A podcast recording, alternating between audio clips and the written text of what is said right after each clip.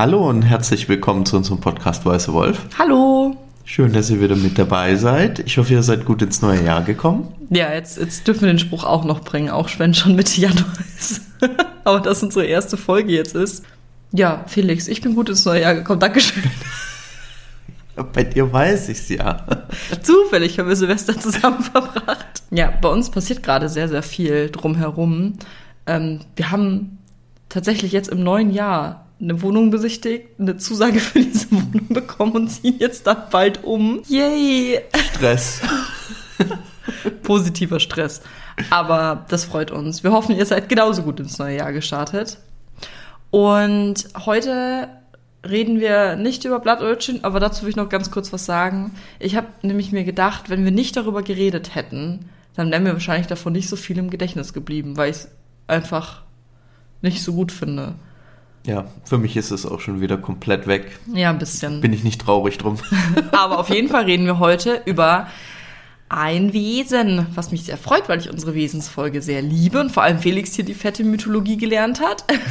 und zwar, über welches äh, Wesen reden wir denn? Wir sprechen über Golems. Ja, yippie. Ich war im Dezember in Prag und dann bin ich auch auf den Prager Golem gestoßen auch auf so ein Graphic Novel. Ich habe überlegt, ihn mir mitzunehmen. Jetzt wäre es cool gewesen, aber habe ich jetzt äh, leider nicht gemacht.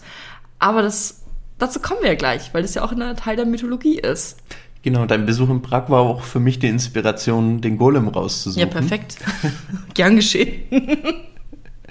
Vielleicht erstmal so ein bisschen, wir reden wie immer erst über die Mythologie und dann über den Golem in Witcher und in den einzelnen Witcher, ja, ja, wie, wie er eben vorkommt. Also er kommt nämlich ein paar Mal vor in den Spielen, auch in Büchern. Aber ich würde sagen, wir starten erstmal mit der Grundlage. Ja, der Golem, den gibt es schon seit dem frühen Mittelalter in Mitteleuropa. Das ist eine Bezeichnung für eine Figur der jüdischen Literatur und Mystik. Und ich habe es auch im jüdischen Museum habe ich dann mehr darüber gelernt, also passt es ja auch perfekt. Der Golem wurde eigentlich von Weisen erschaffen, von weisen Männern, mittels Buchstabenmystik und ja, aus was wurde er geschaffen? Lehm. Genau, der Golem ist ein Lehmwesen, ist stumm und menschenähnlich, aber zu den Unterschieden kommen wir dann später natürlich auch noch mehr. Der besitzt eine große Größe, sagt man das so? Naja, und viel Kraft und führt eben die Aufträge von den Erschaffern von ihm aus und ist dem Schöpfer dementsprechend auch eigentlich komplett unterworfen, besitzt keinen eigenen freien Willen. Weißt du, wo ich auch auf Golems gestoßen bin? Wo es mir als erste, als du gesagt hast, wo du Golems, das erste war erstmal die jüdische Mythologie. Und das zweite war Supernatural. Okay. Weißt du es noch? Nee, weißt die du Die Nazis und die Golems? Nein, das weiß ich nicht mehr, aber Ach, es hört sich komm. spannend an, die ja, Nazis das, und die Golems. Das war's auch, war eine interessante Folge. Und ich glaube, wir kommen jetzt erstmal zur Wortherkunft, also zur Etymologie. Golem ist das hebräische Wort für formlose Masse und ungeschlachter Mensch oder auch für Embryo. Im modernen Ivrit bedeutet das Wort Golem hilflos oder dumm. Also man sieht schon so ein bisschen die Eigenschaften einiges Golems, die beruhen auch so ein bisschen auf der Wortherkunft. Die rabbinische Tradition bezeichnet alles Unfertige als Golem. Und übrigens kann auch eine Frau, die noch kein Kind empfangen hat, als Golem bezeichnet werden. Zum Beispiel im babylonischen Talmud. In den Sprüchen der Väter ist Golem die Bezeichnung für eine ungebildete Person, also wir haben das Wort ungebildet, dumme, ähm, ergeben sehr, sehr oft, was vorkommt. Das Zitat, an sieben Dingen erkennt man den Ungebildeten und an sieben Dingen den Weisen. Ja, so viel erstmal zur Wortherkunft. Und ich glaube, Felix erzählt uns jetzt ganz viel Schönes über die Legende vom Prager Golem, weil obwohl ich in Prag war, weiß er da gerade mehr drüber. Wir haben aber auch wirklich sehr viel angeschaut zu meiner Verteidigung. Und es ist nicht Platz gewesen für 5000 Geschichten. Deswegen freue ich mich jetzt schon sehr, dass du da ein bisschen genauer eingehst, weil ich weiß nur so ein paar Randfakten. Ja, da steige ich doch sehr gerne mit ein. Ja, sehr schön. Habe versucht, es ein bisschen kürzer zu machen, aber es sind schon viele äh, Punkte mit dabei. Bisschen kürzer übrigens ist für Felix zwei DIN A4 Seiten, die er zusammengeschrieben okay. hat, will ich mal sagen. Ich werde versuchen, jetzt im Laufe des Redens noch ein bisschen auf den Punkt zu kommen. Bei der Sage rund um den David Jaffe geht es darum, dass der Rabbi hier in dem Fall den Golem hauptsächlich als sogenannten Shabbos-Goy. Ich hoffe, ich spreche es richtig aus. Ich glaube schon. Ähm, in dem Fall bedeutet es ein Nicht-Jude, der eben notwendige Arbeiten für die Juden am Sabbat erledigt. Allerdings die bekannteste Version dieser Golem-Legende ist die des Prager Rabbiners Judah Löw, der zwischen 1525 und 1609 in Prag gelebt haben soll. Oder da hat er gelebt. Er stammt ursprünglich aus Worms und ist dann eben nach Prag. Und er war eben ein Philosoph, Talmudist und Kabbalist. Diese Version wurde auch dann gedruckt und zwar 1836 in einer österreichischen Zeitschrift für Geschichts- und Staatskunde. Das heißt, hier haben wir es schon mit so ein bisschen der bekanntesten Version zu tun. Die Tätigkeit des Rabbi Löw war jetzt hier oder gemäß der Legende vor allem darauf ausgerichtet, dem Volk der Juden zu helfen bzw. es zu beschützen. Denn zu dieser Zeit war es so an der Tagesordnung, dass dem Volk der Juden Ritualmorde zugeschrieben wurden. Also konkret geht es darum, dass sie Kinder rituell getötet haben sollen, um deren Blut zu bekommen. Ähm, Völlig absurd, wenn wir mal kurz das einwerfen dürfen. Das ist unfassbar, was der jüdischen Gemeinschaft immer vorgeworfen wurde über die ganzen Jahrhunderte. Also ja. schrecklich. Und auch hier wieder was Typisches. Und hier tun sich dann natürlich auch entsprechend andere Geistliche hervor. Und es war eben um die Zeit von 1580, wo ein Geistlicher namens Thaddäus deswegen wieder ja hervorgebracht hat, diese Ritualmordbeschuldigung und eben konkret gegen die Juden gerichtet. Und Geistlicher heißt in dem Fall Christentum, oder? Genau. Ja, okay. ein katholischer Geistlicher dann in dem Fall. Und hier setzt jetzt die Legende an, die sagt, der Himmel habe dem Rabbi im Traum einen Gedanken gegeben. Und zwar, dass er aus Ton das Bild eines Menschen formen soll, mhm. um so die gegen die Juden gerichteten Pläne zu vereiteln. Und wir lesen jetzt mal das Hebräische nicht vor, weil das, nee, das können wir einfach nicht und das finde ich dann blöd, wenn wir das falsch sagen. Also einfach nur mal die, das deutsche ja. Wort. Überliefert ist es, schaffe du aus Lehm einen Golem und überwinde das feindselige Pack, welches den Juden Übles will. Dazu hat sich der Rabbi dann eben was Tolles überlegt. Er hat seinen Schwiegersohn und einen Schüler zu sich gerufen und ihnen von dieser Vision erzählt. Und er wusste, dass zur Erschaffung eines Golems die vier Elemente notwendig sind. Wir haben Erde, Wasser, Feuer und Luft. Für sich selbst hat der Rabbi die Eigenschaft des Windes, also der Luft, mhm. ja festgelegt. Sein Sohn hat das Feuer bekommen und der Schüler das Wasser. Mhm. Und der Golem war eben aus Lehm, deswegen die Erde. Dann hat er die Gruppe angewiesen, sich sieben Tage lang im Gebet darauf vorzubereiten. Und dann eben am entsprechenden Tag, also überliefert wäre es der 17. März 1580, so, sie haben sich die drei Männer um 4 Uhr morgens in eine Lehmgrube begeben, etwas außerhalb der Stadt, haben aus Lehm eine menschenähnliche Gestalt gefertigt, drei, eine drei Ellen hohe Figur. Und nachdem sie eben hier jetzt ihre Statue, nenne ich es mal, oder ihre Figur gefertigt haben, haben die angefangen, siebenmal um den Golem herumzugehen und dabei eine Formel aufzusagen, also eine nach dem anderen. Als erstes war der Schwiegersohn dran. Nachdem er fertig war, hat die Tonfigur angefangen zu glühen. Danach schritt der Schüler siebenmal um die Figur. Der Körper wurde feucht und dampfte. Also das sind die Elemente gerade übrigens. Genau, das sind wieder die Elemente. Ähm, und der Golem bekam dann auch Haare und Fingernägel und als letzter Schritt eben der Rabbi selbst um den Golem herum. Und sie stellten sich zu den Füßen dann auf und sprachen gemeinsam einen Satz aus der Schöpfungsgeschichte. Und Gott blies ihm den Lebensatem in die Nase und der Mensch wurde zu einem lebendigen Wesen. Da öffneten sich die Augen des Golems. Ja, den Satz kenne ich übrigens sogar. ja, jetzt richtet sich, äh, also der Rabbi befiehlt dann dem Golem, na, richte dich auf. Damit der Golem nicht völlig unbekleidet dasteht, haben die drei Männer sich vorbereitet und haben ähm, ein Gewand eines Synagogendieners mitgenommen, haben ihn darin eingekleidet und der Rabbi Löw gab ihm den Namen Josef. So, ab jetzt kenne ich es auch. ja, genau dieses Ritual, wie er erschaffen wurde, war ich mir nicht mehr ganz sicher.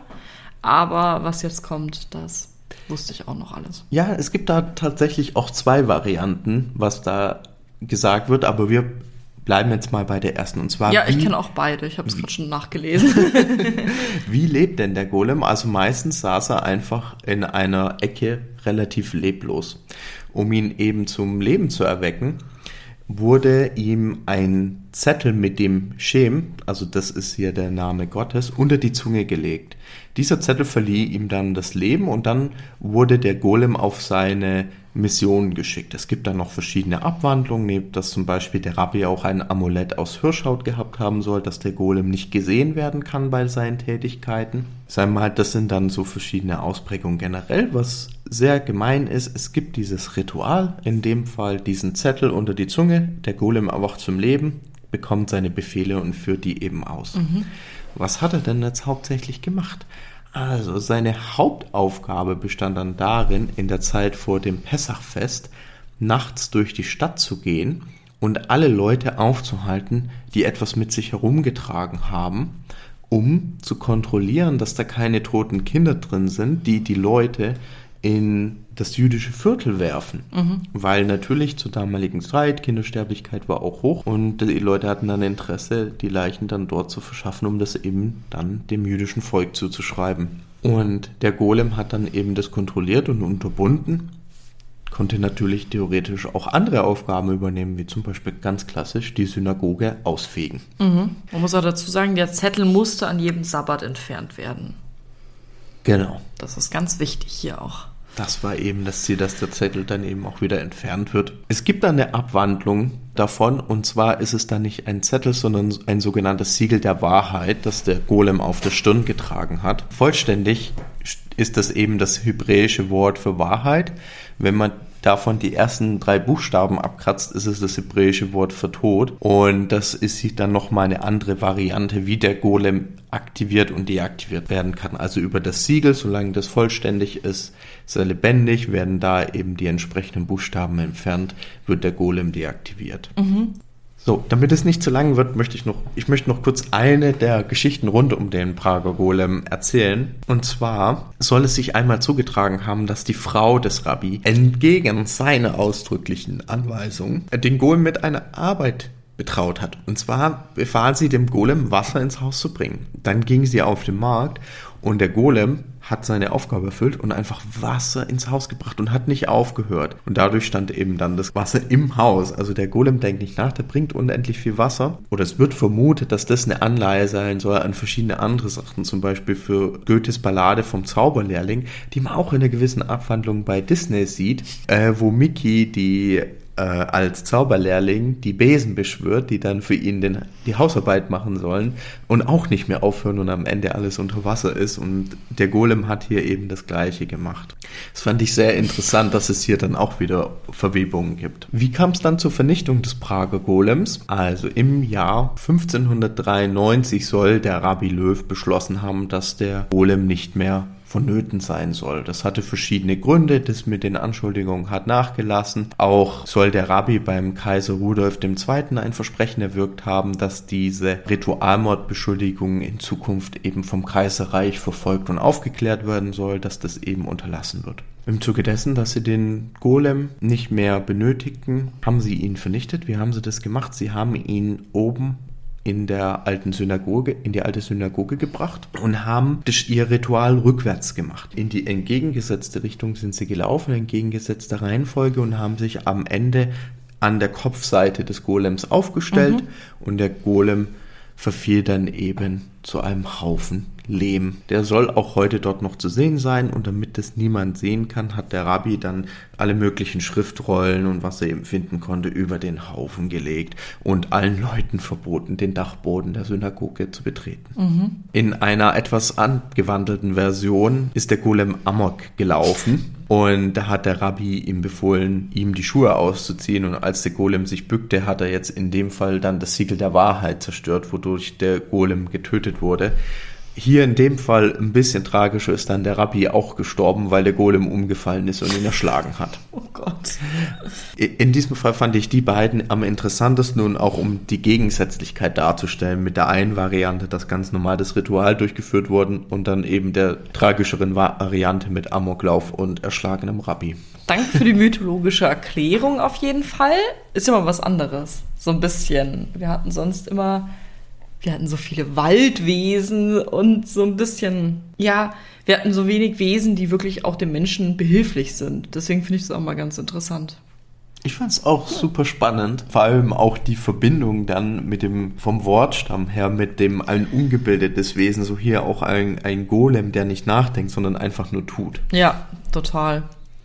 Ja, dann haben wir natürlich auch noch den Golem in Witcher, deswegen reden wir ja auch heute drüber. In Witcher ist ein Golem durch Magie erschaffen. Und zwar von Hexenmeistern. Die werden von Hexenmeistern zum Leben erweckt und, oder von Zaubern halt. Die gehorchen ebenfalls wie der mythologische Golem den Befehlen ihres Schöpfers, ohne nachzufragen. Also sie sind halt treu ergeben quasi.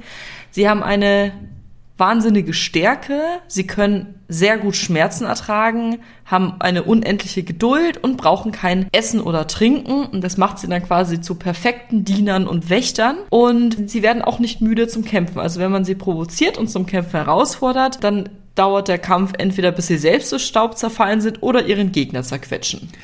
Was auch hier interessant ist, ähm, schafft, werden sie auch wieder auf Basis so von Materialien in Witcher, Stein oder Holz. Also auch nah am Lehm der ursprünglichen Sage. Aber kommen wir mal dazu, wo sie dann vorkommen.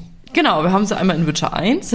Da haben wir dann eine Beschreibung in einem Monsterbuch. Da sollte er eigentlich, glaube ich, aus Ton hergestellt werden, aber wurde dann aus Stein hergestellt, so wie ich es jetzt lese, oder? Ja, genau. Also hier in dem Fall, der Golem wird aus Stein gemeißelt und de, der Magier, der ihn dann zum Leben erweckt, setzt ihm ein Herz aus Obsidian ein was, und erweckt den Golem dadurch zum Leben. Mhm. Und da ging es auch gar nicht ums künstlerische Erschaffen eines Golems, sondern es wirklich nur ums Praktische. Der Golem musste funktionieren, er sollte nur geschaffen werden, um zu arbeiten, um den Besitz von seinem Erschaffer, seinem Meister zu schützen. Und der Golem führt dies vor allem zu voller Zufriedenheit mit unbarmherziger Effizienz aus. Ich finde, das ist eine perfekte Beschreibung für den Golem da. Wir begegnen dem Golem in den Wäldern des Sumpfes beim Golem, haha, Totenacker. Das ist ja dann eventuell schon heraushörbar, dass wir ihm da begegnen. Und unsere Aufgabe ist es, die Kreatur wieder zum Leben zu erwecken, was wir durch die Herbeirufung eines Sturmes schaffen, wo ein befreundeter Druide uns hilft. Was ich sehr interessant fand, ist, dass in dem Monsterbuch die Entwickler beschreiben, dass sie sich hier bewusst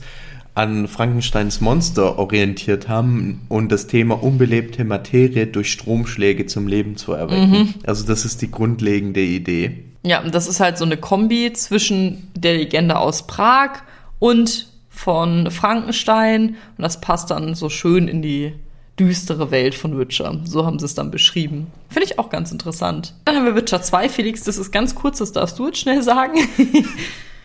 Ja, in Witcher 2 gibt es zwei Arten vom Golems, die recht einfach beschrieben werden. Einmal als Erdelementar und einmal als Feuerelementar. Und man kann auch einen sprechenden Golem finden, und zwar steht der in ähm, der Hennas Labor unter Lokmuin.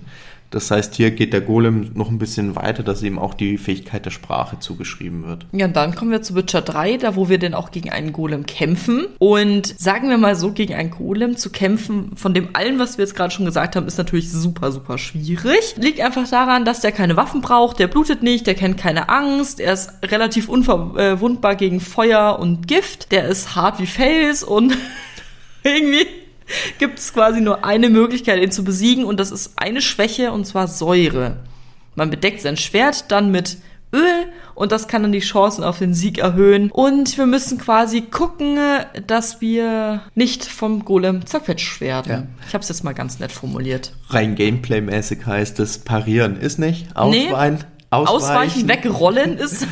verlangsamen, gute Öle verwenden und dann von hinten angreifen, versuchen den Rücken zu erwischen. Genau. Und mehr können wir eigentlich nicht tun. Genau. Ausweichen, ausweichen. Ausweichen, ausweichen, genau. und jetzt haben wir natürlich auch noch nicht nur die Videospiele, sondern das Buch. Felix, wo kommt denn der Golem im Buch vor? Oder in den Büchern? Entschuldigung. Also in die Grenzen des Möglichen, das ist aus der Kurzgeschichtensammlung Das Schwert der Vorsehung, äh, steht, oder ich habe einfach hier jetzt einen Text äh, Abschnitt genommen. Die Zauberin starrte ihn an und lächelte. Nur ihre Lippen bewegten sich. In dieser Angelegenheit, sagte sie, überlass es uns Menschen ein Urteil zu fällen. Du, Hexer, sollst nicht urteilen, du sollst arbeiten. Wie ein instruierter, willenloser Golem. Das ist dein Vergleich, nicht meiner, erwiderte Jennifer kalt. Aber du hast recht. Ach, Jen ist wieder so charmant. Man kann eigentlich wirklich dem Golem so gefühlt zwei Charaktereigenschaften. Er ist ergeben und er ist willenlos. Nee, ich, ich fand einfach diesen Abschnitt super passend, weil das nochmal so auch die Beschreibung, die man zum Beispiel aus der Legende und so weiter hatte. Bestätigt so. Genau, Ja. einfach der, der Golem, der aktiviert wird, auch wenn man jetzt wieder auf den, den Ursprung des Wortes zurückkommt, dass es ja auch sowas Ja. für dumm und, und ungeschlacht Ich finde es immer kann. fies, dumm zu sagen. Ich weiß nicht, da tut er mir immer ein bisschen leid, weil er kann ja nichts dafür, dass er einfach nur geschafft wurde, um Befehle auszuführen. Weißt du, was ich meine? Ja, da hast du recht. Ich überlege gerade, wie, man es anders sagen könnte. Einfach vielleicht? Das ist ja nur so, hey, ich bekomme Es ist ein Befehl einfaches, erschaffenes Wesen, ja. Genau. Genau. Aber ich fand es einfach super, dass das hier nochmal so zusammengefasst wird, so der komplette Bogen, den man eben sieht, von Wortursprung über Legenden bis jetzt eben hin zur Ausprägung in Witcher. Ja, man muss auch dazu sagen, das ist eine der wenigen Wesen, wo wir wirklich fast das eins zu eins in der Mythologie und in Witcher haben. Also wir hatten ja wirklich manche, da waren nur ein kleiner Teil von der Mythologie, was genommen wurde. Und das ist jetzt aber wirklich was, da wurde viel von der Mythologie verwendet. Das wurde, ja, es wurde eigentlich der Golem von der Mythologie, vor allem im Buch jetzt halt dann eingesetzt, aber auch jetzt zum Beispiel im Witcher 3, sage ich jetzt einfach mal, das ist, finde ich ganz interessant, dass sie das da so übernommen haben und nur im ersten Witcher-Teil das so ein bisschen verändert haben. Also mir hat es auf jeden Fall sehr gefallen. Ich fand es auch interessant, nochmal das mit äh, dem Prager Golem zu lesen. Wer sich da mehr interessiert, es gibt da natürlich viele weitere kleine Ausprägungen und Legenden drumrum, die man Und jetzt es gibt hier... viele Bücher zum Prager Golem Genau, auch. das können wir jetzt hier gar nicht alles aufzählen. Wir haben uns jetzt versucht, Kernelemente rauszuarbeiten, was ich auch am passendsten fand. Und mir hat es sehr viel Spaß gemacht. Ja, sehr schön. das freut mich. Okay, dann wünsche ich euch noch ein schönes Wochenende oder Tag, wann auch immer ihr das hört. Und wir hören uns in der nächsten Folge. Bis dann. Tschüss.